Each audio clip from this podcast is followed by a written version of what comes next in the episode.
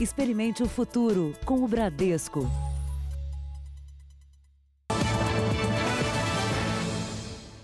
Boa noite. Boa noite. O movimento nas estradas caiu durante a pandemia, mas a ação dos criminosos não. Um levantamento inédito feito pelo Jornal da Record mostra que em um mês o roubo de motocicletas cresceu 36% nas rodovias de São Paulo. Os jovens que à beira da estrada empinam pipa, na verdade são assaltantes e na primeira oportunidade mostram o porquê de estar ali. Quatro avançam contra essa moto de alta cilindrada. Mais dois se aproximam. O motociclista tenta resistir. Além da moto, roubam a jaqueta e o capacete dele. A vítima fica desnorteada. Dois dos assaltantes foram detidos hoje. Nesta rotatória, outro motociclista é fechado por esse carro prata. Um dos criminosos está armado, mas o motociclista foge. Um automóvel para logo atrás e o criminoso tenta mais um assalto, mas o motorista acelera e sai do local. Um levantamento feito pelo Jornal da Record no portal da Transparência, com base em boletins de ocorrência da Secretaria de Segurança Pública do Estado, mostra que em abril deste ano, esse tipo de crime ocorreu com mais frequência em relação ao mesmo período do ano passado.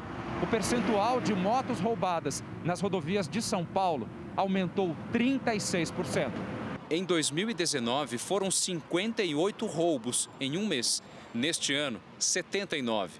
Nós observamos que a grande parte desses roubos estão relacionadas nas rodovias a motos de altas cilindradas. Ela pode ser utilizada para a prática de outros crimes ou até mesmo para fornecimento né, de peças no mercado. Douglas foi vítima desses criminosos. Eu vi uma moto estranha chegando, vindo em minha direção, pensei que ia bater. Aí eu vi o cara de trás sacando a arma. Eu tentei acelerar a moto, acelerei, aí eu só escutei o barulho do tiro. Então parei a moto, joguei a moto no chão, coloquei a mão na cabeça e falei, pode levar, pode levar. Agora, resta uma lição. Não reage. Se tiver, coloca seguro, que esses caras não têm nada a perder. Veja agora outros destaques do dia. Governo deve assinar acordo para produzir vacina de Oxford. São Paulo pode já ter um milhão de casos de Covid. Presa a quadrilha que traficava cocaína em estátuas. Senado vota adiamento das eleições municipais. Terremoto causa alerta de tsunami no México.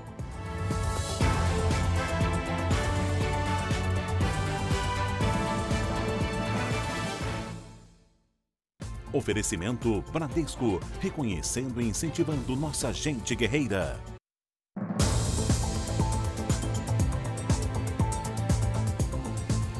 Um tiroteio durante a madrugada assustou os moradores do Morro da Providência, no Rio de Janeiro. Pela manhã, a Polícia Militar fez uma operação na comunidade, que é a mais antiga da cidade. As equipes da Polícia Pacificadora se concentraram na estação do teleférico. Foi preciso a ajuda de um blindado para entrar na região. Evanilson Marques da Silva, chefe do tráfico, era um dos alvos da ação. A operação aconteceu depois de uma noite de intenso tiroteio. Foram mais de duas horas de confronto. Da janela de casa, os moradores registraram o barulho das rajadas de tiros. Quem ainda estava na rua precisou procurar abrigo. Segundo a Polícia Militar, o confronto aconteceu depois que traficantes atacaram uma equipe que fazia patrulhamento no local. Ninguém ficou ferido. A rede elétrica foi atingida e parte da comunidade ficou sem luz. De um lado, o prédio do Comando Militar do Leste, do outro, o edifício onde fica a Secretaria de Segurança Pública do Estado. E bem no meio, o Morro da Providência, a comunidade mais antiga do Rio de Janeiro. Mas por aqui nem a proximidade com os órgãos de segurança inibe a ação dos criminosos. Nos seis primeiros meses desse ano, nove tiroteios aconteceram na Providência. Três pessoas morreram nesses confrontos. É medo que a gente tem, né? Uma bala perdida. A gente já pegou 15 para as 5 da manhã tiroteio por aqui, as pessoas corriam de um lado para o outro. E a gente fica assustado em sair de casa, né? Um homem foi preso suspeito de estuprar quatro mulheres em Praia Grande, litoral de São Paulo. Entre as vítimas, uma jovem de 15 anos. O vídeo mostra o suspeito de bicicleta se aproximando da adolescente de 15 anos, que está de patins. A rua é calma e escura, são quase 8 da noite. Ele a puxa pelo braço, em seguida comete o abuso. A irmã da menor conta que ele fez ameaças. Falou que se ela tentasse correr ou se ela tentasse é, gritar, ele ia estrangular o pescoço dela. E foi isso que ela ficou com medo. É, porque 15 anos, ele tem 1,75m. Imagens de outras câmeras de segurança revelam que ele seguiu a vítima por quase uma hora. O suspeito, Bruno Guimarães, de 24 anos, foi preso e confessou o crime. Depois da prisão, outra jovem, de 19 anos, procurou a polícia e contou que no ano passado foi abordada pelo homem quando voltava para casa de bicicleta pela ciclovia da praia. Ele pediu para encostar, né, sair da ciclovia e falou assim: não faz nada, senão eu vou te machucar. Vamos descer aqui, me ajuda a descer a bicicleta e finge que é uma namorada. A polícia acredita que ele possa ter feito mais vítimas. Até o momento apareceram duas vítimas e duas uh, pessoas que foram por ele abordadas, mas não chegaram a sofrer nenhum tipo de violência. O Ministério da Justiça estabeleceu um padrão para as investigações de feminicídio. O objetivo é diminuir a impunidade de um tipo de crime que coloca o Brasil quase no topo do ranking mundial. A cada sete minutos, uma mulher é morta no país simplesmente por ser mulher. As imagens mostram o momento em que Adriana Macena, de 31 anos, cai e morre no meio da rua. Ela foi morta pelo ex-namorado, Alifer Pereira, de 19 anos, que não aceitou o fim da relação. A pena do feminicídio é a mesma do homicídio qualificado, que é de 12 a 30 anos. Segundo o Alto Comissariado das Nações Unidas para os Direitos Humanos, o Brasil ocupa o quinto lugar no mundo como o país com o maior número de casos de feminicídio. Perde apenas para El Salvador, Colômbia, Guatemala e Rússia. Durante o isolamento social, esses números aumentaram. Entre março e abril, eles saltaram de 117 para 143. Nunca se matou tanta mulher na história do Brasil como nessa quarentena. Então, o número de feminicídios e desaparecimentos de mulheres foi tão grande que o Ministério da Justiça realmente teve que tomar uma posição. Um protocolo do Ministério da Justiça e Segurança Pública, publicado no Diário Oficial da União nesta terça-feira, padroniza as investigações de feminicídio. O documento é destinado às polícias civis e órgãos de perícia criminal de todo o país. A partir de agora, quando a morte violenta de uma mulher for registrada e houver dúvidas sobre a motivação, o crime deve ser investigado como feminicídio. Com o documento, as vítimas passam a ter prioridade na realização de exames periciais. A adoção do protocolo fica a critério dos estados e do Distrito Federal.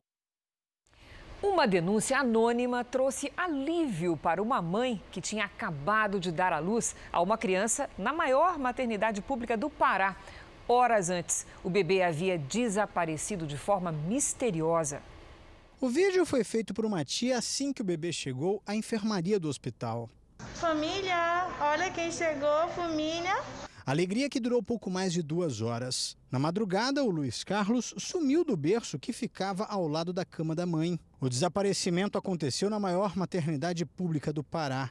A polícia foi chamada e a mãe fez um apelo emocionado na internet. Meu filho estava aqui, cochilei e meu quando me espantei, meu filho tinha levado. Só que devolva meu filho, pelo amor de Deus.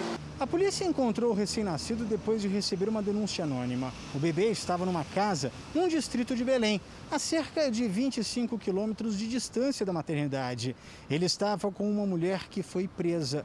Em depoimento, a suspeita disse que viu o bebê no dia em que ele nasceu e foi aí que decidiu cometer o crime. Segundo a polícia, a mulher que raptou o recém-nascido passou por uma gravidez psicológica no mês passado, o que teria aumentado o desejo dela de ter um bebê. A polícia vai investigar se outras pessoas participaram do crime. Está precisando fazer toda a dinâmica, desde o início, quando ela adentrou naquele local, e quem foi que deu apoio a ela. A gente acredita que ela teve apoio e que ela não ia fazer sozinha. O bebê de 3,750 kg retornou hoje à tarde ao colo dos pais. Muito obrigada, Deus! O Ministério Público e a Polícia Militar de Minas Gerais fizeram uma operação para tentar encontrar e prender a mulher de Fabrício Queiroz, Márcia Aguiar, mas ela segue foragida. A defesa dela entrou hoje com o um pedido de habeas corpus na Justiça do Rio. Um dos mandados de busca e apreensão foi cumprido neste imóvel em Belo Horizonte. No andar de cima, policiais do batalhão de choque pularam a janela para tentar entrar em um cômodo que estava trancado. O dono do imóvel chegou pouco depois e abriu a porta. Os policiais saíram sem levar nada. Ela é esposa do Queiroz, mas não tem intimidade com nós. Acompanhados de integrantes do Ministério Público do Rio, os policiais fizeram buscas em outros três endereços ligados a parentes de Fabrício Queiroz. Márcia Oliveira Aguiar, mulher de Fabrício Queiroz, tem uma ordem de prisão expedida pela Justiça do Rio de Janeiro desde a última quinta-feira. Ela é acusada de ajudar numa suposta obstrução da Justiça durante as investigações de operações financeiras suspeitas na Assembleia Legislativa do Rio.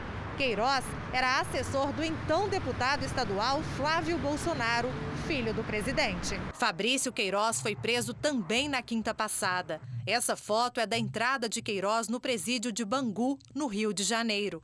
Antes de ser detido, estava em Atibaia, interior de São Paulo, em um imóvel que pertence a Frederic Wassef, então advogado de Flávio Bolsonaro. Wassef anunciou no domingo que deixaria a defesa do senador.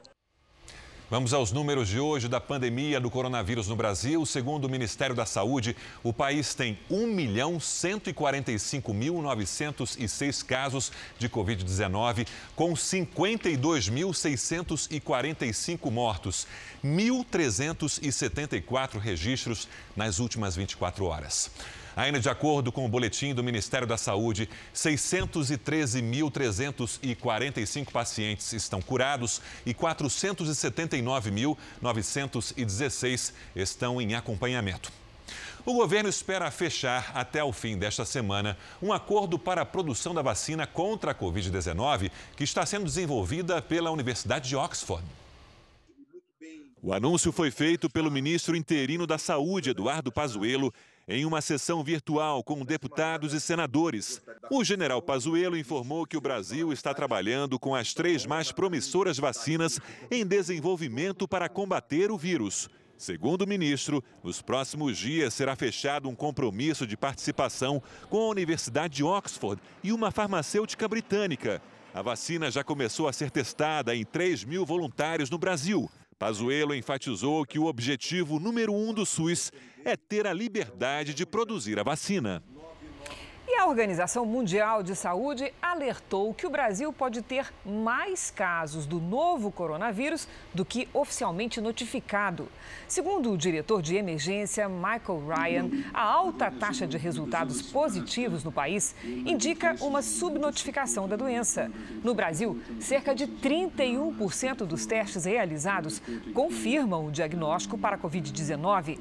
Essa taxa costuma ser de 5% ou menos nos países que realizam testagem em massa. Para o especialista, essa diferença indica que há mais casos do que os realmente detectados no Brasil. E a Prefeitura de São Paulo acredita que o número de infectados pelo coronavírus na cidade pode chegar a 1 milhão 160 mil pessoas. Isso significa quase 10% de toda a população da capital. Tainá Falcão tem as informações ao vivo. Como é que a Prefeitura chegou a esse resultado? Tainá, boa noite. Oi, Sérgio, boa noite para você, boa noite a todos. Por meio de uma pesquisa que identifica a imunidade da população, chamado inquérito sorológico. A taxa é 10 vezes maior do que aquela divulgada até hoje pela Prefeitura, cerca de 118 mil infectados. 5.500 pessoas, voluntários, participaram dessa testagem que detecta se a pessoa já teve contato com o vírus por meio da presença de anticorpos no sangue. A pesquisa apontou também a Zona Leste como a região mais crítica. A taxa de letalidade na cidade de São Paulo até esse momento é de 0,5%. A Prefeitura agora avalia essas informações e acredita que vai ter mais clarezas, direcionando melhor as estratégias de combate à doença. Sérgio, Cristina. Obrigado, Tainá. A defesa do governador do Rio de Janeiro, Wilson Witzel, entrou com um pedido para suspender o processo de impeachment na Assembleia Legislativa do Estado. É mais um capítulo da crise que motivou também a saída do secretário de Saúde. O médico Fernando Ferri revelou com exclusividade ao Jornal da Record por que decidiu sair. Entre os motivos que fizeram Fernando Ferri deixar o cargo estava o receio de responder por improbidade administrativa. Ele tentou pagar salários atrasados de servidores e não conseguiu. Para eu poder fazer a máquina andar, eu teria que fazer assinaturas, por exemplo, de pagar sem, sem ter cobertura contratual. E esse imbróglio jurídico ia respingar no meu CPF. Fernando Ferri assumiu a Secretaria de Saúde depois da exoneração de Edmar Santos, suspeito de assinar contratos irregulares nas compras emergenciais de equipamentos no combate à Covid-19. Um escândalo que colocou o governador Wilson Witzel no alvo da Polícia Federal. O desconforto maior e a decisão maior que mais motivou foi justamente o descalabro administrativo deixado por esses dois que estão presos. Como secretário, eu passo a ter que responder muitas coisas desse passado. Ferri teve medo de ter o mesmo destino dos presos Gabriel Neves, ex-subsecretário de Saúde, e Carlos Frederico Duboc, que era superintendente de Orçamento e Finanças da pasta. Nomes que estão por trás dos contratos que provocaram o atraso na entrega dos hospitais de campanha durante a pandemia. Cinco deles até hoje não foram inaugurados. Fernando Ferri disse que para fazer tudo o que gostaria precisaria de no mínimo três anos mas não aguentou esperar. Segundo o ex-secretário, o processo de impeachment do governador Wilson Witzel poderia interferir na gestão da saúde. Para ele foi frustrante conseguir realizar tão pouco. O médico especialista em HIV e professor da Unirio considera grave a crise do Estado com tanto desperdício de dinheiro público, mas não descarta a possibilidade de aceitar o cargo em um outro momento. Onde você pudesse fazer uma ação muito transparente e que as decisões elas não fossem só única e exclusivamente de uma pessoa, só do secretário. Isso não pode acontecer. Isso tem que ser uma decisão em coletivo e no colegiado. O governo do Rio anunciou que o tenente-coronel do Corpo de Bombeiros, Alex da Silva Busquet, assumirá a pasta no lugar de Fernando Ferri. Vamos agora com a opinião do jornalista Augusto Nunes. Boa noite, Augusto. Boa noite. Boa noite, Cristina, Sérgio.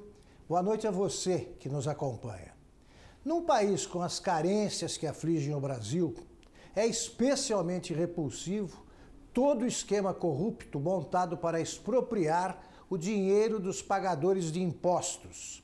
Essa espécie de ladroagem deve ser rapidamente esclarecida e castigada. Não foi o que aconteceu com as roubalheiras da Copa do Mundo e da Olimpíada do Rio. Mas os larápios afundados no pântano do Petrolão não escaparam da cadeia e da devolução do produto do roubo. Os brasileiros aprenderam com a Lava Jato que existem vagas da cadeia, sim, também para a bandidagem cinco estrelas. Mas muitos criminosos duvidam disso, como atesta o desvio de verbas destinadas ao combate à pandemia de coronavírus. Bandalheiras ocorridas no Rio de Janeiro, no Pará, em São Paulo e em Santa Catarina avisam que contratos sem licitação engordaram em muitos milhões a fortuna de vigaristas fantasiados de servidores públicos ou empresários. É a ponta de outro iceberg escurecido pela sordidez. Roubar dinheiro que salva vidas é uma das formas mais perversas de homicídio. Nos Estados Unidos, o presidente Donald Trump foi até a fronteira com o México conferir a construção do muro, que, segundo ele, vai melhorar a segurança dos americanos.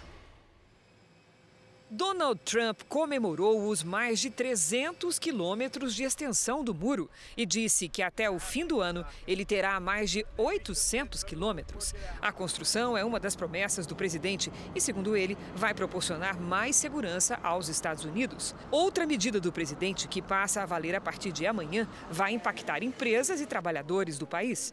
Trump suspendeu a emissão de vistos de trabalho a estrangeiros. Segundo ele, é uma tentativa de aumentar a contratação de americanos para reduzir os impactos na economia. A suspensão de vistos deve durar até 31 de dezembro, mas o prazo pode ser estendido. Um grupo formado por ex-integrantes da Igreja Universal em Angola invadiu igrejas e agrediu pastores e funcionários. A violência teria como objetivo a ocupação e o controle dos templos, de onde esses ex-integrantes foram desligados após denúncias de condutas impróprias e até atos criminosos. As gravações feitas com aparelhos celulares mostram o tumulto e a agressividade durante as invasões às igrejas na capital Luanda. Tá?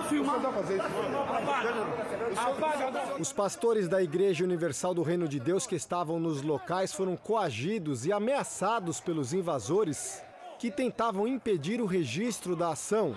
Apaga essa brincadeira! Isso é violência! Neste flagrante, a tentativa de arrombamento também houve agressões contra os brasileiros no país, como o pastor Israel Gonçalves.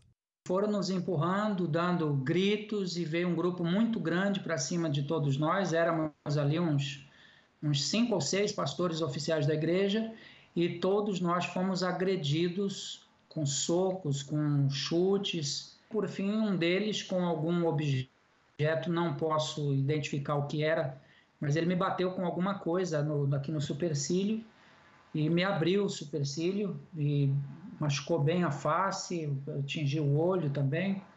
E aí eu caí e eles continuaram a, a, a me agredir no, no, solo até que um dos pastores que estavam comigo ali veio meu socorro, me ajudou a levantar e eu pude então sair dali. O movimento que estimula as invasões às igrejas da Universal em Angola é formado por ex-pastores e ex-bispos que foram desligados da instituição por condutas impróprias e atos considerados imorais ou até mesmo criminosos. No fim do ano passado, o mesmo grupo se articulou para espalhar boatos e até fraudou um documento para tentar simular uma ruptura com a cúpula da igreja no Brasil. Tudo foi desmentido. Depois das invasões, o grupo de ex-integrantes da Universal de Angola alegou ter o controle de 42% das igrejas na capital e no interior. As autoridades no país foram acionadas. A violência contra os religiosos brasileiros provocou uma reação imediata do embaixador brasileiro em Angola, Paulino Franco de Carvalho Neto. É uma situação delicada, sem dúvida. A, a embaixada tem é, trabalhado junto com as autoridades locais para fazer ver a nossa preocupação e pedir às autoridades policiais eh, angolanas que elas, dentro da sua, da sua competência, elas possam coibir esses abusos e evitar que ah, propriedades, eh, igrejas eh, sejam invadidas e que cidadãos brasileiros, membros da Igreja Universal, ah, sofram uh, atos de, de violência. Isso é inaceitável. A Igreja Universal do Reino de Deus está presente em 127 países nos cinco continentes. Só em Angola está desde 1992 e hoje tem mais de 500 mil fiéis. Em um comunicado, a Universal em Angola diz que os ex-pastores e ex-bispos afastados, tomados por sentimento de ódio, utilizaram de ataques xenófobos, agrediram e feriram pastores e esposas de pastores e funcionários usando a violência com o objetivo de tomar de assalto a igreja com propósitos escusos. Aqueles homens que estavam ali naquele momento partiram para essa agressão toda, esses homens eles, eles já foram nossos companheiros aqui de trabalho. É, é uma sensação assim de decepção em relação a eles sabe? Uma coisa assim assustadora. Veja daqui a pouco, tentativa de assalto a carro forte termina com seguranças feridos. E também, caminhão do Corpo de Bombeiros atropela seis pessoas durante ocorrência de incêndio.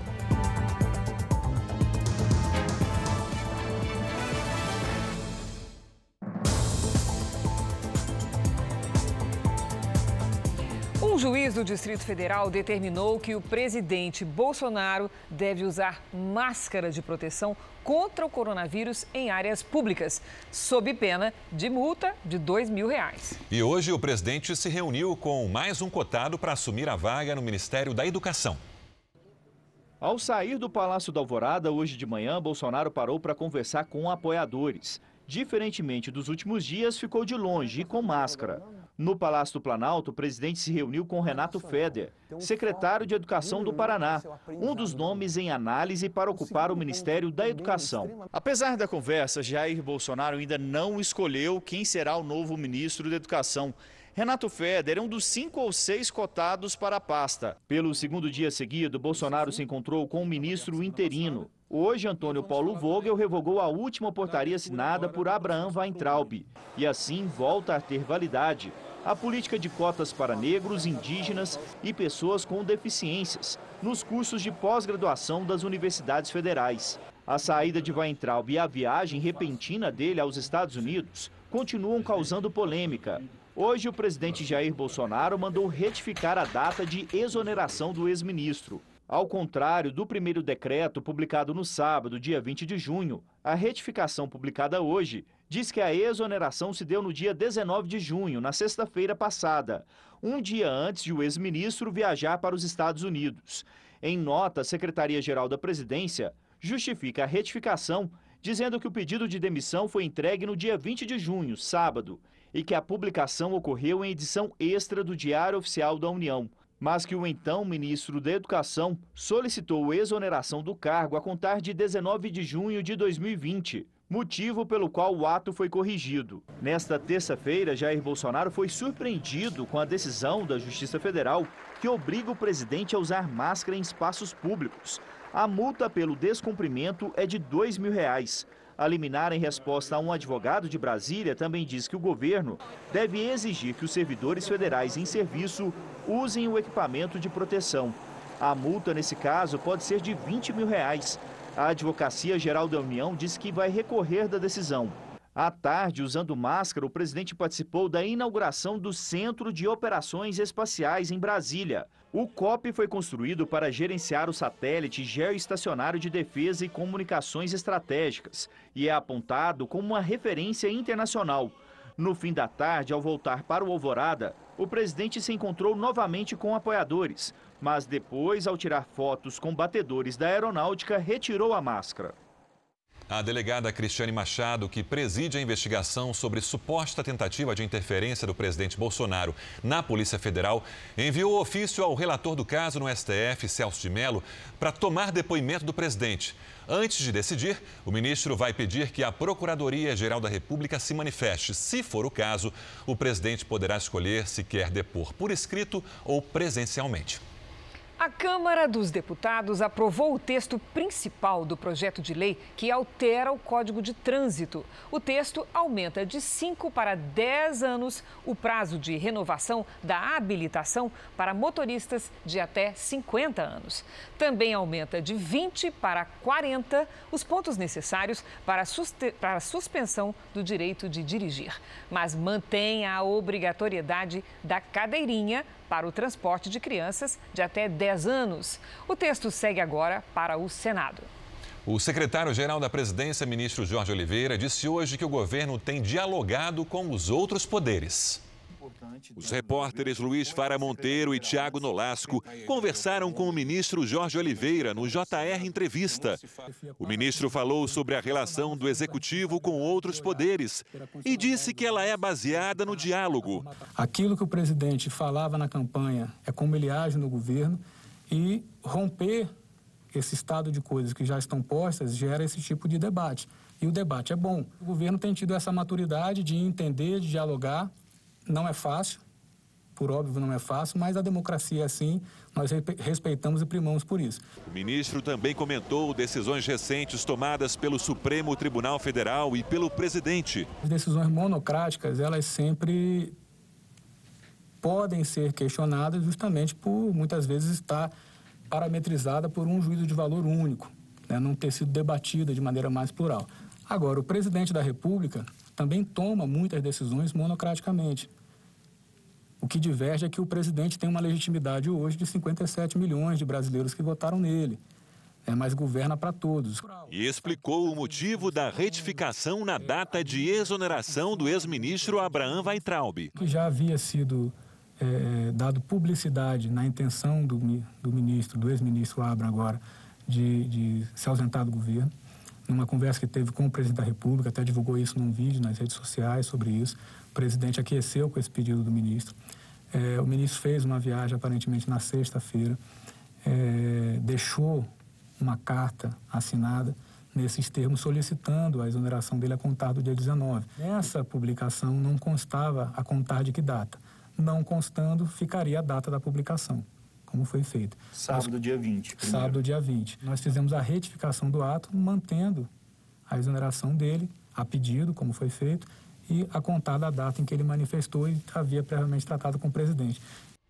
Você pode assistir ao JR Entrevista com o ministro Jorge Oliveira às 10 da noite na Record News e em todas as plataformas do Jornal da Record. E os melhores momentos desse encontro você também pode rever no JR 24 Horas. Veja a seguir: nuvem de gafanhotos se aproxima do Brasil e deixa agricultores em alerta. E também o gesto de solidariedade de uma empresa para combater os efeitos da pandemia.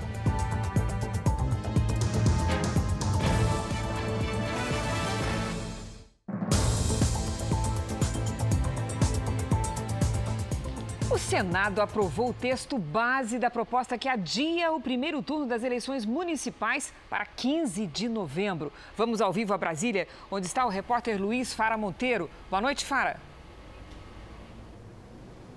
Olá, boa noite a todos. Agora, Cris, o texto passa por uma segunda votação no Senado e depois vai para análise na Câmara dos Deputados, onde também será votado em dois turnos. Esse relatório propõe a data do primeiro turno para 15 de novembro e do segundo turno para o dia 29 de novembro. Mesmo assim, caso não haja condições sanitárias em alguma cidade ou região, ficaria sob responsabilidade do Tribunal Superior Eleitoral a marcação de uma nova data para a eleição, com o limite em 27 de dezembro. De Brasília, Luiz Fara Monteiro. Obrigada, Fara. Um terremoto de 7,4 graus na escala Richter atingiu o sul do México hoje. Pelo menos quatro pessoas morreram e o alerta de tsunami foi dado. O epicentro do tremor foi no estado mexicano de Oaxaca, onde o asfalto ficou partido. Nas ruas, centenas de pessoas tentavam se manter seguras. Na cidade do México, capital do país, os pacientes de um hospital precisaram ser levados para uma praça. A população ainda se assustou com prédios rachados. Nessas imagens feitas pela brasileira Roberta Ferro, o prédio balança como se fosse de brinquedo. Ela mora no México há um ano e estava trabalhando em casa quando o tremor começou começa a mexer tudo, o copo de água cai, principalmente quando é muito forte, o abajur começa a mexer, as lâmpadas, os vidros. Você olha para o lado de fora e você vê os outros prédios mexendo, o alarme fica tocando e as pessoas gritando.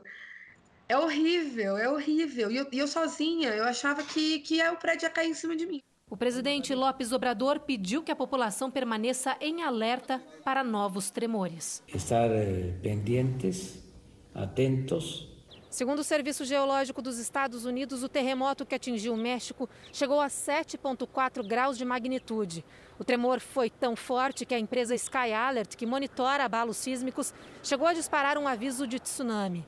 Até agora, pelo menos 150 réplicas do terremoto foram registradas. As réplicas podem acontecer até cinco dias. A gente é, deixa uma, uma, bolsa com uma muda de roupa, uns documentos, deixa próximo à porta, porque é só para a gente sair e pegar. Já, já tenho isso na porta esperando, caso aconteça a réplica, porque é comum a réplica. Chuva nos extremos do país e nova estiagem no centro-oeste. Cuiabá foi a capital mais seca do ano, com 19% de umidade do ar, considerado o estado de alerta. Lidiane, quando é que isso deve mudar, minha amiga? Cris, boa noite para você. Olha, em Mato Grosso do Sul deve chover bem pouquinho na sexta, viu?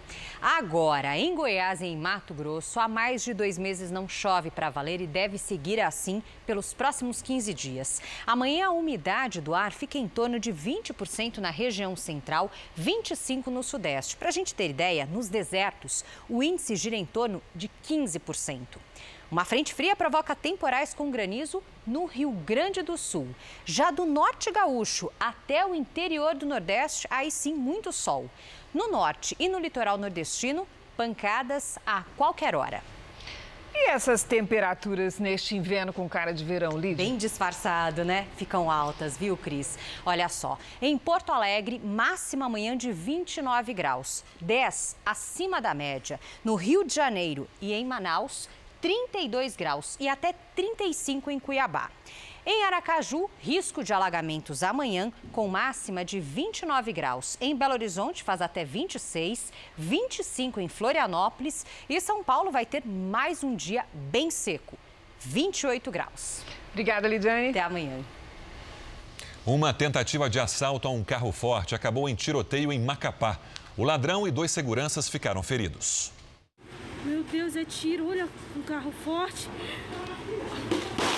Um homem tentou roubar o veículo que abasteceria caixas eletrônicos em um supermercado da capital do Amapá. Os seguranças reagiram e atingiram o braço do assaltante. Segundo a polícia, os estilhaços da bala atingiram dois seguranças.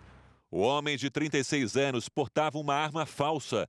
Depois de receber atendimento médico no hospital, ele foi levado para a delegacia. Lá teria cometido suicídio.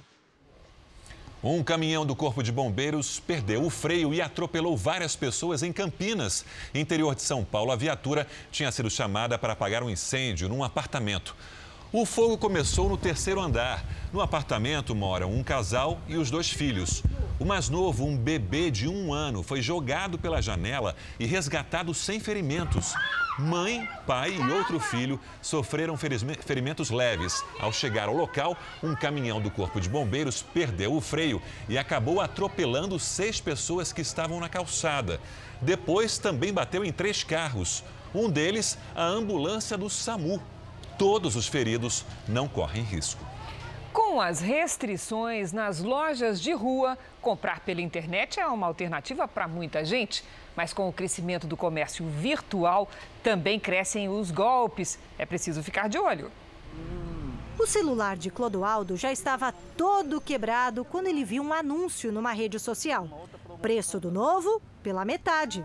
Ele então resolveu fazer a primeira compra online. Quando eu achei o anúncio, eu achei que era uma promoção devido ao dia do namorado. Clodoaldo pagou o boleto de 600 reais e recebeu um e-mail com a confirmação da loja. Esperou, esperou e nada de celular. Foi aí que viu que tinha caído num golpe. Não sabia que eles me explicaram que tem que ter um cadeadinho. Um cadeadinho, como eu não sabia que tinha, que tinha esse negócio de cadeadinho, aí eu fui fazendo a compra. Aí quando apareceu aqui, num clique se faz o pagamento. É rápido, prático. Durante a pandemia, muita gente passou a comprar pela internet. Só que até chegar a esse clique, é preciso fazer um passo a passo com cautela. Com o aumento do comércio virtual, cresceram também os golpes. Sites clonados e perfis falsos se proliferam. Até o PROCON se tornou alvo dos fraudadores. No site da instituição há um alerta. O PROCON não pede dados dos consumidores por meio das redes sociais. Franciele foi atenta. Comprou um celular num site autêntico, mas como a entrega estava demorando, ela reclamou numa rede social da loja e recebeu uma mensagem do suposto perfil do Procon na rede. Ele entra, manda uma mensagem no privado e diz para mandar o DDD com o celular completo com o um nome e eles vão ajudar a gente por ali. O perfil falso lembrava o verdadeiro, mas com ligeira diferença no nome. Franciele suspeitou e entrou no perfil. Não tinha nenhum seguidor, nenhuma foto. Falei, é golpe, né? A dica? Não se deixe enganar por preços baixos demais. Evite banners de propaganda. Vá direto ao site da loja. A polícia prendeu nove pessoas suspeitas de participar de um esquema de remessa de drogas bem característico. E veja a ousadia: a cocaína viajava escondida dentro de estátuas. As prisões foram feitas em quatro estados. Os policiais encontraram os 100 mil reais divididos em pacotes dentro da gaveta de legumes e no meio das carnes congeladas no freezer. O dinheiro estava neste apartamento de luxo em Recife, Pernambuco. No imóvel onde esta mulher foi presa, também havia três diamantes brutos. Segundo a investigação, ela e o marido comandavam um grupo criminoso de tráfico internacional de drogas.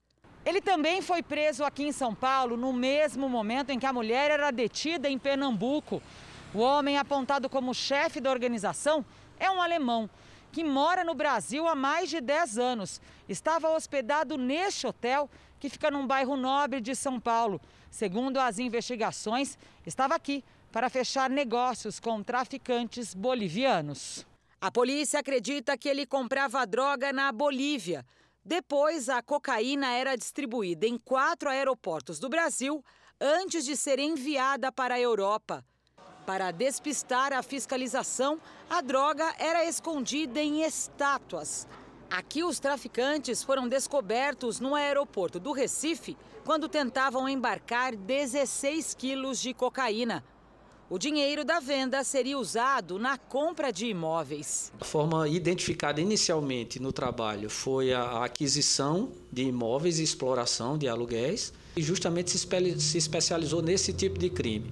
Né? A internação da droga, da, da cocaína, vinda da Bolívia, via terrestre, e a remessa dessa droga daqui para a Europa. A Lagoa Rodrigo de Freitas, no Rio de Janeiro, é um patrimônio da cidade que o ex-prefeito Eduardo Paes decidiu dividir com empresários do setor imobiliário. Um deles, amigo e doador de campanha. Na área tombada foi erguido um edifício de luxo e até o pai do ex-prefeito tem um apartamento no prédio. A reportagem é do Núcleo Investigativo do Jornalismo da Record TV. Uma vista para poucos. Lagoa Rodrigo de Freitas, um lugar caro para morar. São quase 8 quilômetros, repletos de prédios e algumas poucas mansões que resistiram à exploração imobiliária. Uma delas ficava nessa esquina, um dos trechos mais cobiçados pelas construtoras. Por decisão do Conselho Municipal de Proteção do Patrimônio Cultural, essa região é tombada. Construir em frente ao espelho d'água só é permitido com autorização da Prefeitura. O ex-prefeito Eduardo Paes não teve dificuldade para resolver esse problema para a empresa interessada. Em uma canetada, o ex-prefeito derrubou a restrição e autorizou que o antigo casarão viesse abaixo. Foi em 2012. A autorização foi publicada no Diário Oficial da época. Cinco meses depois, a demolição foi autorizada. Esse urbanista entende que a especulação imobiliária pode esconder um patrimônio da cidade. Se não houver uma, de uma certa forma, uma limitação nessa ocupação, a Lagoa tende a virar um paredão de edifícios. E o Brasil vai perder muito na questão do turismo e da beleza e de todo, não só o acervo cultural, urbanístico, paisagístico, mas na questão da, da qualidade de vida de maneira geral. Com o terreno vago, não faltaram interessados em construir nesse espaço. Um grupo que reuniu oito empresários de construtoras diferentes assumiu o projeto desse prédio de seis andares. Um dos investidores é amigo de Eduardo Paes e um dos maiores doadores de campanhas eleitorais do ex-prefeito. Rogério Schor é um homem forte no setor de empreendimentos imobiliários do Rio. Começou vendendo pequenas casas na zona oeste da cidade. Expandiu os negócios até a Zona Sul, a região mais valorizada do Rio. No mesmo ano em que o terreno na Lagoa foi desocupado, Chor foi generoso com Eduardo Paes. O empresário doou do próprio bolso 75 mil reais para a campanha de reeleição. O bom relacionamento entre os dois abriu portas na prefeitura para o empresário. Ele passou a atuar no conselho da cidade, que criou um plano de desenvolvimento para o Rio, que iria receber grandes eventos. A construtora dele teria participado da revitalização do Porto do Rio de Janeiro e áreas do centro da cidade. Lembra do edifício da Lagoa? Ele foi legalizado em 2016. Rogério Schor comprou um dos apartamentos do edifício. Outra unidade foi comprada pelo pai do ex-prefeito, Valmar Paz. Na época, ele teria pago 2 milhões de reais, parte em dinheiro vivo. O imóvel, no primeiro andar, tem 175 metros quadrados. Valmar Paz é advogado e já esteve na mira do Ministério Público do Rio de Janeiro. Ele teria duas empresas no Panamá, um paraíso fiscal. Entre os sócios, a mulher Consuelo da Costa Paz, mãe do ex-prefeito.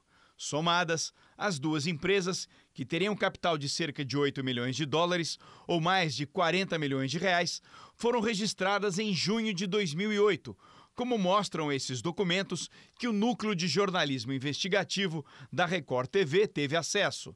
No mercado financeiro, empresas e contas bancárias abertas em paraísos fiscais são chamadas de offshore e seriam usadas para lavagem de dinheiro.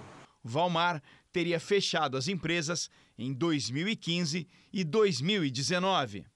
Além de Rogério Schor, o círculo de amizades do ex-prefeito também incluiria Marco Antônio De Luca. As empresas dele chegaram à prefeitura em 2008, início da gestão de Eduardo Paes. Em quatro anos, a prefeitura do Rio teria pago 730 milhões de reais a De Luca. O empresário que fez fortuna com contratos públicos foi preso em 2017 na Operação Ratatouille. Hoje está em liberdade. De Luca foi condenado por corrupção, lavagem de dinheiro e organização criminosa no esquema comandado pelo ex-governador Sérgio Cabral. As propinas pagas pelo empresário garantiam contratos para fornecer merenda para escolas e quentinhas para presídios do estado. O desvio de dinheiro público chega a 113 milhões de reais. O ex-prefeito Eduardo Paes afirma que nenhum procedimento de destombamento e licenciamento de áreas passa pelo prefeito e que durante oito anos em que esteve na prefeitura, todos os destombamentos e licenciamentos foram para construir prédios ou casas. Isso não é impeditivo para que qualquer pessoa da família dele ou até ele mesmo tenha adquirido qualquer imóvel. O empresário Rogério Schor negou ter construído o prédio citado na reportagem. Disse ainda que vendeu a construtora em 2011 e ficou proibido, por contrato, de fazer novos empreendimentos por quatro anos. Nós não conseguimos falar com as defesas de Valmar Paz, pai do ex-prefeito, e do empresário Marco Antônio De Luca. Uma nuvem de gafanhotos que se aproxima do Rio Grande do Sul deixou as autoridades e agricultores em alerta. A nuvem avança pelo leste argentino e se aproxima da fronteira brasileira. Em um quilômetro quadrado pode haver até 40 milhões de insetos. O vento e as altas temperaturas na região fazem com que a praga se movimente ainda mais rápido. Os gafanhotos destroem lavouras e pastagens. As autoridades gaúchas preparam medidas para evitar estragos na agricultura. O tenista sérvio Novak Djokovic, atual número um do mundo, testou positivo para o coronavírus. O atleta foi criticado após organizar um torneio amistoso com pouca segurança em plena pandemia.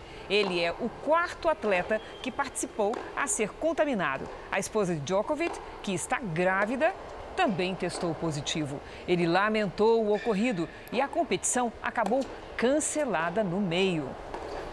Muitas empresas do Brasil têm feito milhares de ações solidárias para combater os efeitos da pandemia.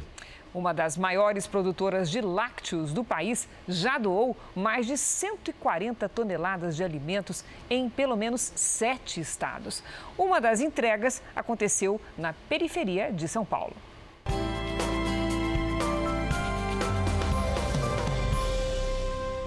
Há mais de dois meses tem sido assim. Boa parte da comida que chega em casa vem da ajuda de amigos, vizinhos ou de doações. Nossa, você nem sabe, viu? No começo, mas agora, graças a Deus, está dando para levar, né? É uma ajuda aqui, outra ajuda ali. Tudo seja bem-vindo. Angélica nasceu no Peru e mora no Brasil há 20 anos. Ela é diarista e ficou sem trabalho por causa da pandemia. O marido já estava desempregado desde o ano passado. Eu não tenho ajuda de nada, praticamente. E às vezes faltam as coisas, né? E falta, e muito. É arroz, é feijão, porque, como eu falei, é o dia a dia, né? Hoje, moradores de Heliópolis, a maior comunidade carente de São Paulo, receberam leite num dos postos da Central Única das Favelas, a CUFA.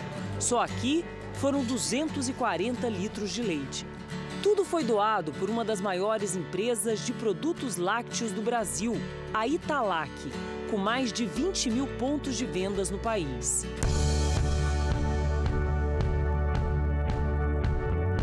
Nos últimos três meses, a Italac doou 12 mil litros de leite.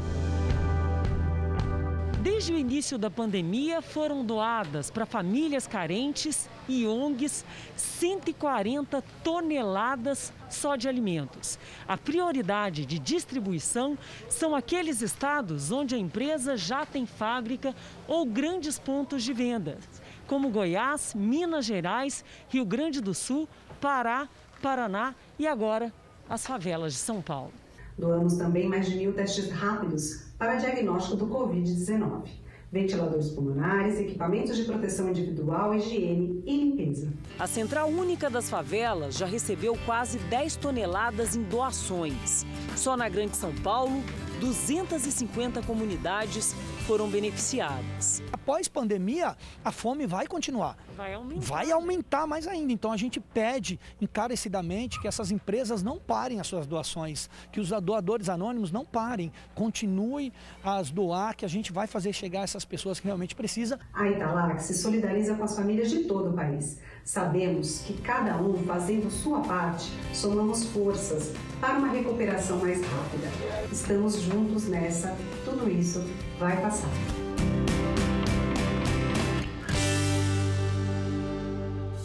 O Jornal da Record termina aqui. A edição de hoje na íntegra e também a nossa versão em podcast estão no Play Plus e em todas as plataformas digitais. E à meia-noite e meia tem mais Jornal da Record. Fique agora com a novela Apocalipse. A gente se vê amanhã. Até lá. Boa noite, até amanhã.